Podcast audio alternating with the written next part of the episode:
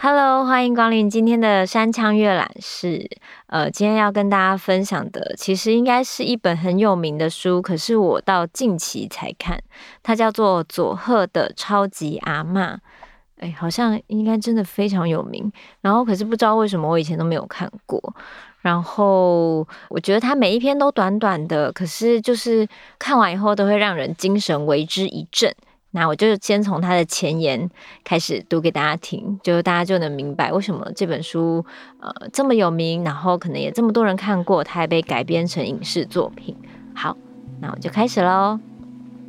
前言：某天在晚餐桌上，阿嬷这两天都只吃白米饭，没有菜耶。我才刚抱怨完，外婆就哈哈的笑着回答我说：“明天呐，可是连白米饭都没有哦。”我和外婆对看一眼，也哈哈大笑起来。那已经是四十几年前的事情了。回想起来，也正是从那时候开始，整个社会开始发生急剧的转变。政府的所得倍增计划、高度经济成长、大学学运风潮、全球石油危机、地价飙涨、校园暴力、日元升值与美金贬值、泡沫经济、泡沫经济幻灭、企业削价竞争。就业市场冰河期，虽然大家都说现在的世道真的很不景气啊，但是这其实根本算不了什么。对我而言，感觉上只是又回到和过去一样罢了。改变的不是景气，真的改变的是人本身。钱不够，不能去大饭店吃饭，不能出国观光，买不起名牌服饰。人们因为这些理由而感觉不幸福，于是费尽心思，汲汲营营。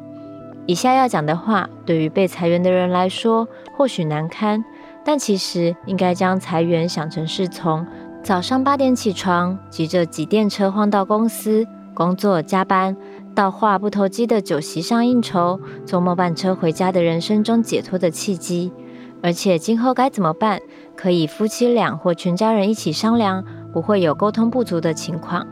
事情是正是反，完全看人怎么去想。因为没有钱，所以不幸福。我觉得大家似乎被这种心态束缚得太紧，因为大人都这么想，小孩子当然也过得不安宁。因为不能带他们去迪士尼乐园，不能帮他们买流行服饰，所以他们也不会尊敬父母。因为成绩不好，进不了好学校，连自己都觉得前途黯淡。因为养出的都是这样的小孩，每天都过得很没有意思，对将来也不抱希望。少年犯罪一直增加。其实，就算真的没钱，心境乐观也能活得开朗。为什么我敢如此断言？因为我的外婆就是这种人。我小时候寄养在外婆家，外婆生于一九零零年，她与二十世纪同时诞生，真的是属于过去的世代。外公在一九四二年于战争中去世，之后外婆就在佐贺大学及附属的中小学担任清洁工，独立抚养两男五女，共七个小孩。熬过艰困的战后时代，我到外婆家住的时候是一九五八年，外婆五十八岁，还继续在当清洁工，生活当然不宽裕，但她总是那么开朗，精神抖擞。而我呢，在和外婆相依为命的生活中，学到了人的真正幸福。一九九一年，高龄九十一岁的外婆过世以后。我更深刻体会到外婆留给我的美好观念。现在大家似乎都陷入茫然的错觉里，放弃四十年前确实有过的幸福，而一路往不幸的方向前进。大家都走错路了。听听佐贺这位超级阿嬷的话吧：幸福不是受金钱束缚，是靠自己的心来决定的。好了，光看到这个前言，我就觉得可能就是前三句对话。就觉得这一对祖孙超可爱的，就是，嗯、可能小朋友在说怎么只有白米饭，然后外婆就直接说明天连白米饭都没有哦。但是两个人讲完这个话以后，不是觉得很像苦哈哈的，而是两个人一起笑出来。然后我觉得看这个前言的时候，就觉得天啊，这本书，嗯、虽然只是一点点对话或是一点点背景描述，都让人觉得很有力量。尤其是像疫情以来这这几年，大家可能会。顿时，有些人可能工作变成很多五星假，或是很多希望呃员工多多放假，然后老板可能有一些经营的周转不过来，就很多店都收了呀，或是什么的。然后可是大家看到前言，其实我觉得人的历史就是有时候读历史，并不是说好像一直活在过去，而是历史本来就是一个很像不断重演的状况。就像他前言里面说的，就日本经历了各式各样的现况，就是每个时代都有每个时代的问题。但是你可以回去过去看看，或是其实你会发现，我们一直汲汲营营追求的东西，当一切喊下暂停键，例如说疫情或是一些外在因素的时候，其实还是自己的心态最重要。那我来读一个里面的一个小篇章，让大家看看，就是这位佐贺阿嬷的智慧。那我们翻到第三章，皮鞋晶亮的转学生。我转到佐贺的小学上学第一天，外婆带我去学校。外婆家坐落的那条路，很难得的还在佐贺城内。佐贺是以佐贺旧城遗址为中心，北、西、南三边围着护城河，街上有县政府、博物馆、美术馆等，什么都有。我刚到的时候，讶异于那超乡下的景观，但这一带却是佐贺的市中心区。外婆家前面那条被她称为“超级市场”的河，是多布施川的支流，接到护城河。但是旧城的主体建筑已经荡然无存，只剩下正门的虎门石墙。我转学的赤松小学就在旧城遗址上。穿过虎门，就是充当低年级教室用的古老茶室。我穿上表哥给我的金纽扣制服和那双亮晶晶的皮鞋，到了学校大吃一惊。广岛因为完全遭到破坏，因此所有的建筑物都是新的，小学也不例外，都是战后新建的现代校舍。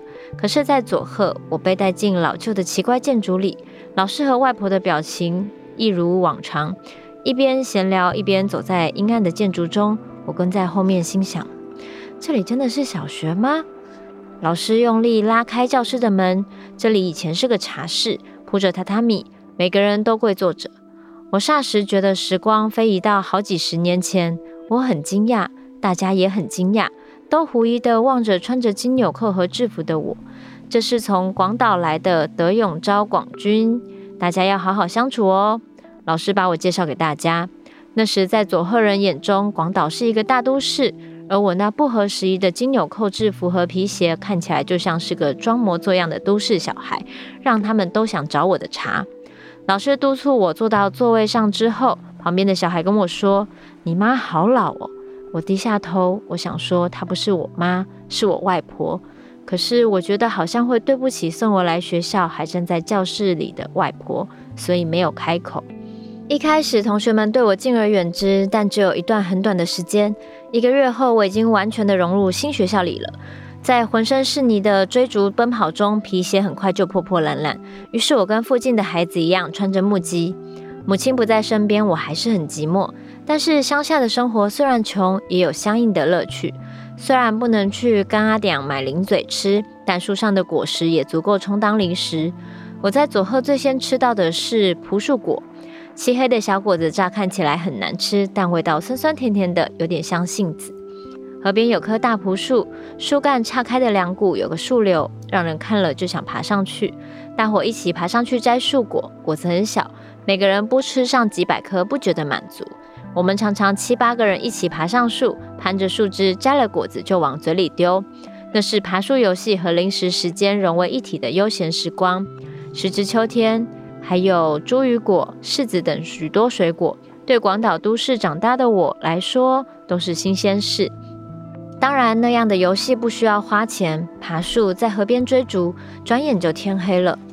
玩具也是自己制的，我们还会在树上搭建秘密基地，做个竹筏到河上划着玩。作为材料的木头要多少有多少，也完全不需要钱。这样的日子虽然快乐，但那时候剑道也开始流行起来。附近有零零星星的几个孩子去道场学剑，我也和附近的野孩子偷偷跑去看。那些平常和我们一起满身泥巴追逐奔跑的同伴，在道场里穿着道服，神情严肃地挥着竹刀，那种模样就没有来的觉得帅，让人也心想学学剑道。我赶紧跑回家跟外婆说：“阿嬷，我今天去看剑道了。哦，很帅哦。嗯，很好啊，我也想学剑道。哦，学学也好。真的？嗯，想学就学啊。真的可以吗？那明天陪我去道场报名，他们会告诉我们要去哪里买护具和面罩。诶，要花钱呢？嗯，要钱呢。就在我最后那个“啊”字还没说完时，外婆的态度突然一变，那就别学了啊！别学了。可是你刚刚别学了，不管我说什么，她就是坚持别学了这句话。我好失望，虽然无奈，但总忘不了带着护具挥舞竹刀的帅劲。一个同学垂头丧气地对我说：“德永君，我们去学柔道吧。”于是放学后又赶紧跑去看，虽然不像剑道那样迷人，但是只需要买柔道服就行了。我上气不接下气地跑回家里，缠着外婆让我学柔道，不要像剑道那么花钱。免费的吗？不是免费。嗯，别学了。要是在平常，我不会再任性的多说什么，但那时候我就抱着想学一种运动的憧憬，我拼命的想要让外婆知道，我想学一种运动。外婆仔细听了我的话后，用力点点头。我明白了，既然这样，是有个好运动。什么？明天就开始跑步吧。跑步？嗯，不需要护具，脚踩的地面也是免费的，就跑步吧。这话听起来好像哪里怪怪的，但我还只是个孩子，总之就答应去跑步了。话虽如此，学校里并没有田径队，我只是一个人在校园里跑步而已。放学后，大伙快快乐乐在打躲避球或是玩其他活动时，我就在一旁默默地全速奔跑五十公尺，一遍又一遍。或许别人看我是个怪人，但是我自己是很认真的练习跑步。要说有多认真呢？以前一放学就和同学跑去河边玩耍。从我开始练习跑步以后，总要迟到三四十分钟，每天就只是跑。我今天也跑得很认真哦，我得意地向外婆报告。可是外婆却说：“不要跑得那么拼命。”为什么不能拼命跑呢？因为肚子会饿啊。哦，他还想要说什么？我要离开时，他一把拉住我说：“还有一点。”你跑步时是穿着鞋子吗？哦，是啊，傻瓜，要光脚跑，鞋子会磨坏的。可是我没有听从这两个吩咐，我每天还是拼命的，当然也是穿着鞋子的继续跑。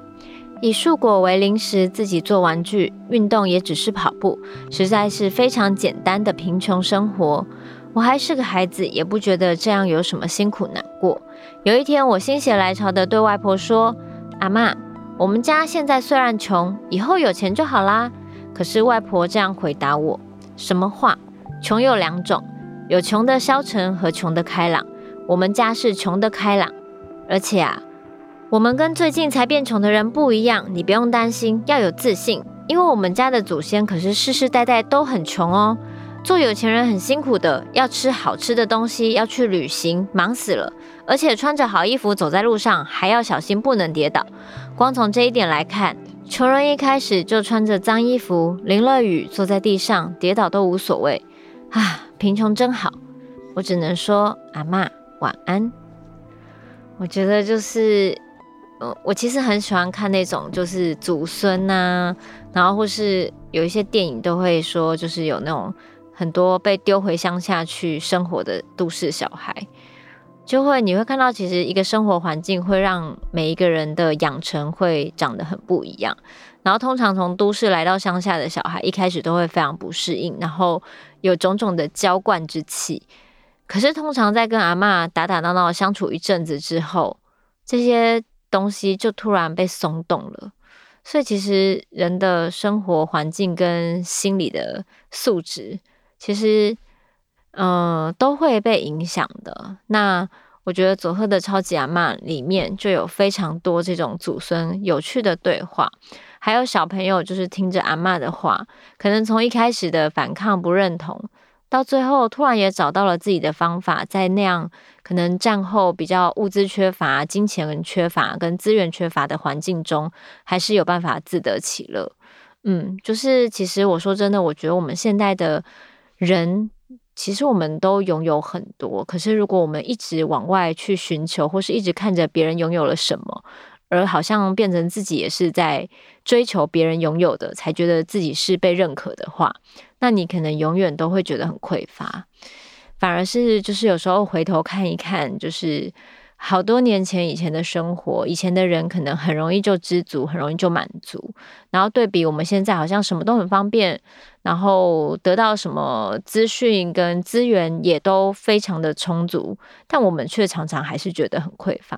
那是为什么呢？也许也也许我们都更应该听听自己心里的声音，然后也可以学学佐贺的超级阿嬷，他的一些小小的在跟他。孙子对话的一些小智慧，就是不要被金钱束缚，重点是你的心。嗯，那希望新的一年，可能大家无论是因为疫情或是之前的工作受到了什么影响，都可以慢下来，回头看看过去的大家是怎么走到现在的这一步的。那也许回到一个最基本、最初的状态，知足常乐。那相信你的每一天都可以过得更充实。那推荐这一本很经典的书给大家，这是我最近才认识的一本书，《相见恨晚》啊，我真的很喜欢这本有趣的书。那今天的三枪阅览室就到这边结束喽，我们下周见。